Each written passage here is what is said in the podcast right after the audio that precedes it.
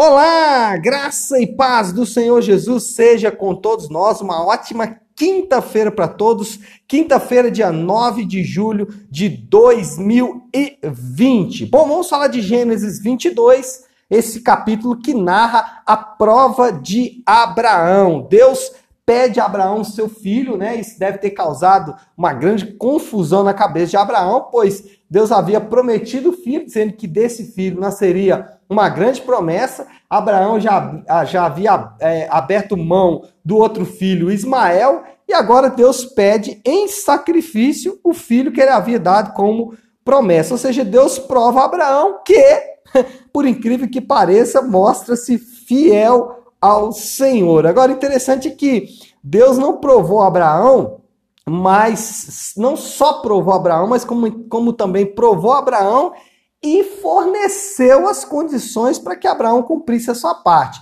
Deus não disse simplesmente, Abraão, você vai fazer isso e pronto. Não, Deus supre tudo que Abraão precisa para cumprir a parte dele nessa prova. E isso aí nos ajuda a entender muito como é a nossa própria vida. Primeiro, que Deus sempre vai suprir as condições para que nós passemos pelas provas da vida é, e também Deus vai nos, nos é, fornecer as condições para superarmos as provações pontuais que nós passamos em nossos casamentos, ministérios, trabalho, enfim, em toda a nossa vida. Assim como Deus proveu para Abraão, ele também vai prover para mim e para você as condições de cumprirmos as nossas partes aí em nossas provações. Agora, interessante que Jesus ele é visto em todo esse capítulo, né? É legal quando a gente percebe, por exemplo, que Abraão tomou o fogo, né, mas colocou a lenha sobre as costas do filho, né? Exatamente prefigurando ali a cruz nas costas do filho de Deus, é, subindo aquele monte para é, morrer em nosso lugar, o inocente pela dívida dos pecadores. Também é, Jesus é visto, né, o prefigurado na figura do cordeiro que Deus provê depois que Abraão, né, literalmente entrega o seu filho no altar. Então nós temos é, várias figuras ou pré-figuras de Cristo aqui nesse capítulo, mostrando exatamente ou educando-nos para a necessidade de alguém ou de um inocente morrer pela vida dos pecadores. Né? Esse cordeiro que aparece dali, né? como eu, eu disse alguns dias atrás, né? Abraão desce do monte com seu filho, mas a mãe daquele cordeiro desceu sem o seu filho, né? Assim como nós descemos restaurados do monte, é, Deus desce sem o seu filho, porque o filho foi sacrificado na cruz. Mas falando um pouco sobre nossa liderança, assim como Abraão foi provado, o líder também deve ser provado. E o líder deve ser provado em quê? Eu acho que pelo menos em três coisas aqui, segundo esse capítulo. Primeiro, o líder deve ser provado em sua capacidade de entrega. Quanto mais nós entregamos, ou quanto mais somos capazes de entregar para o Senhor, mais o Senhor entrega responsabilidades em nossa mão. Alguém disse, disse bem, que Deus não usa os desocupados. Por quê? Porque o desocupado normalmente ele tem desculpa para não entregar. Não entrega tempo, não entrega recursos, não entrega trabalho, não entrega amor, não entrega paciência.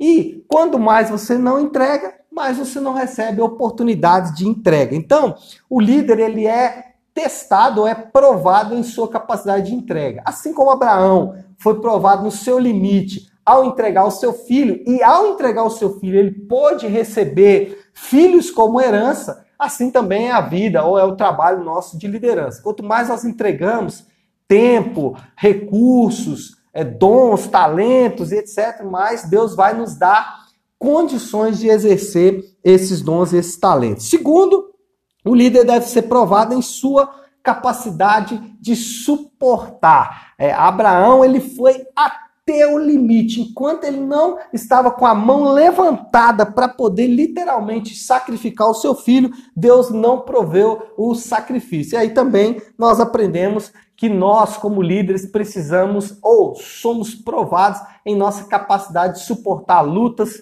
de suportar dores e de suportar aflições. E quanto mais nós suportamos, mais o Senhor vai também nos entregando. Então, capacidade de suportar o líder também deve ser provado. E, em último lugar, nós, ou o líder, deve ser provado em sua capacidade de crer. Abraão também precisou passar por esta prova. Ele precisou crer até o fim, crer que o Senhor não tiraria ou que Deus proveria o cordeiro em algum momento estratégico ali é, dessa sua provação. Então o líder também ele é provado em sua capacidade de crer, em sua capacidade de acreditar que Deus está à frente do processo, está conduzindo o processo. E essa é uma aprovação importante na vida do líder. O líder precisa ter confiança de que o Senhor está conduzindo o processo na sua vida, tanto o processo de maturação como o seu próprio processo de crescimento. Então é isso, pessoal. Vamos meditar mais sobre esse texto. É claro que falar sobre provação em 5, 6 minutos é muito pouco, mas eu espero ter lançado luz aí nesse belo assunto da palavra de Deus que é provação, tá bom? Fiquem com Deus e uma ótima quinta-feira para todos nós.